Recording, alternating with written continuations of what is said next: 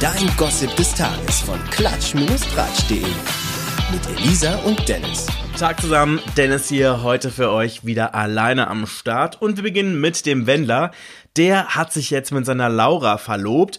Ja, dass noch in diesem Jahr äh, geheiratet werden sollte, das war ja schon groß angekündigt. Das Ganze soll noch, ja, medienwirksam mit einem Kamerateam ausgeschlachtet und dann im Fernsehen übertragen werden. Gerüchten zufolge soll das Ganze dann im August in Las Vegas steigen, aber mit der akuten Krise vor Augen, also der Corona-Krise, muss ich ganz ehrlich sagen, bin ich da ein bisschen skeptisch. Aber naja, schauen wir mal, ne? Jedenfalls hat Laura jetzt den Heiratsantrag angenommen. Der wurde ihr wirklich so extrem kitschig auf dem Dach gemacht, so mit Rosen, Kerzen und dem Kölner Dom im Hintergrund. Ja, ein Foto für die Nachwelt davon gibt's natürlich auch, und zwar bei Instagram oder halt bei uns auf der Page. Schaut euch das mal an auf jeden Fall. Laura, die ist wirklich voll happy und meinte im Interview mit RTL, das ist der schönste Verlobungsring, den ich mir je hätte erträumen können. Ja, herzlichen Glückwunsch auch an dieser Stelle von mir. Aber ich frage mich, um ehrlich zu sein, wie es für Michael Wendlers Ex sein muss. Ich meine, das ist ja die Claudia Norberg und äh, die war ja wirklich ewig mit dem Wendler verheiratet und nach der Trennung war der ja recht schnell mit der Laura zusammen, die ja, wie wir alle wissen, alterstechnisch so im Alter ihrer gemeinsamen Tochter Adeline ist. Also Laura und Adeline, die sind vielleicht so, keine Ahnung, zwei, maximal drei Jahre alterstechnisch auseinander. Also die könnten eigentlich sogar noch in der gleichen Klasse sein. Ja, wie auch immer. Also in der Vorstellung von vielen muss das alles wirklich mit der neuen Beziehung und jetzt auch mit der Verlobung ziemlich schlimm für Claudia sein.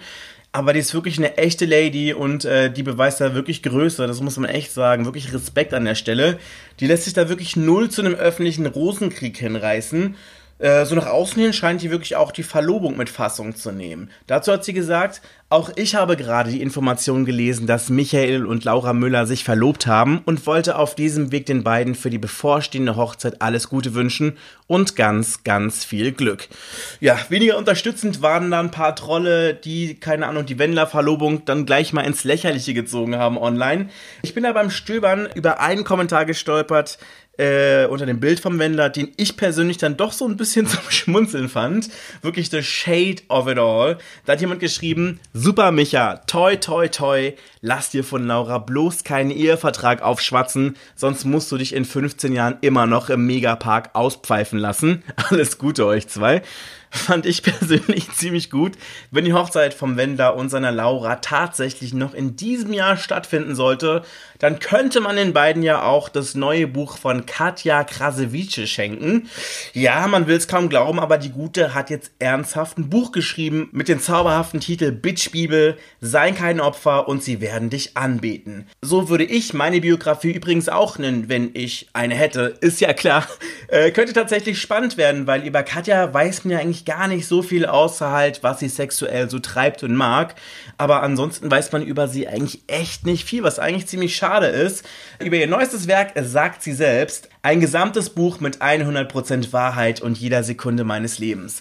Da drin ist einfach mein gesamtes Leben, um die Leute so ein bisschen neugierig zu machen und für ihr neues Buch anzufixen, macht sie so ein bisschen auf Geheimniskrämerin. Hört mal zu, da hat sie gesagt, ich habe dieses dunkle Geheimnis, was mein Vater mir und meiner Familie angetan hat, immer für mich behalten.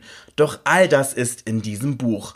Ja, es scheint so, als ob die ganze Welt wirklich tatsächlich wissen will, was Katja Krasewitsches dunkles Geheimnis ist, weil wirklich nur wenige Stunden nach Bekanntgabe äh, katapultierte sich das Buch einfach mal auf den ersten Platz der Vorbestellung.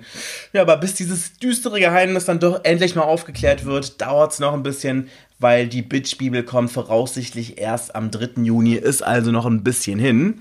Und apropos Rumgebitsche, jetzt in dieser Corona-Zeit, äh, da dürften sich ja gerade in der Selbstquarantäne so einige Paare ständig ankeifen und rumstreiten ist ja auch eine Ausnahmesituation, so ständig rund um die Uhr da zusammen im Haus aufeinander zu hocken.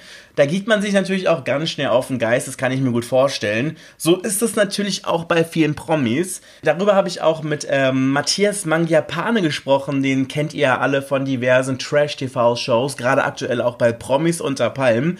Und er hat mir im Interview verraten, was er so macht, um zu Hause keine dicke Luft aufkommen zu lassen er und sein Hubert, ähm, die haben halt den Vorteil, dass sie auf 500 Quadratmetern wohnen. Also wirklich so mit insgesamt drei Zimmern und da kann man sich dann wohl ganz gut aus dem Weg gehen. Ja, und so kommt dann auch nicht zum Streit beim gemeinsamen Fernsehgucken, hat er mir erzählt. Wie es ihm sonst so geht, das hat er uns im exklusiven Corona-Interview verraten. Das könnt ihr euch bei uns auf der Page angucken. Dafür klickt ihr euch einfach auf 3w-klatsch-ratsch.de. Ich bin raus für heute. Wir hören uns morgen wieder. Bis dann. Ciao. Nie wieder News verpassen mit dem Gossip des Tages. Auch morgen wieder.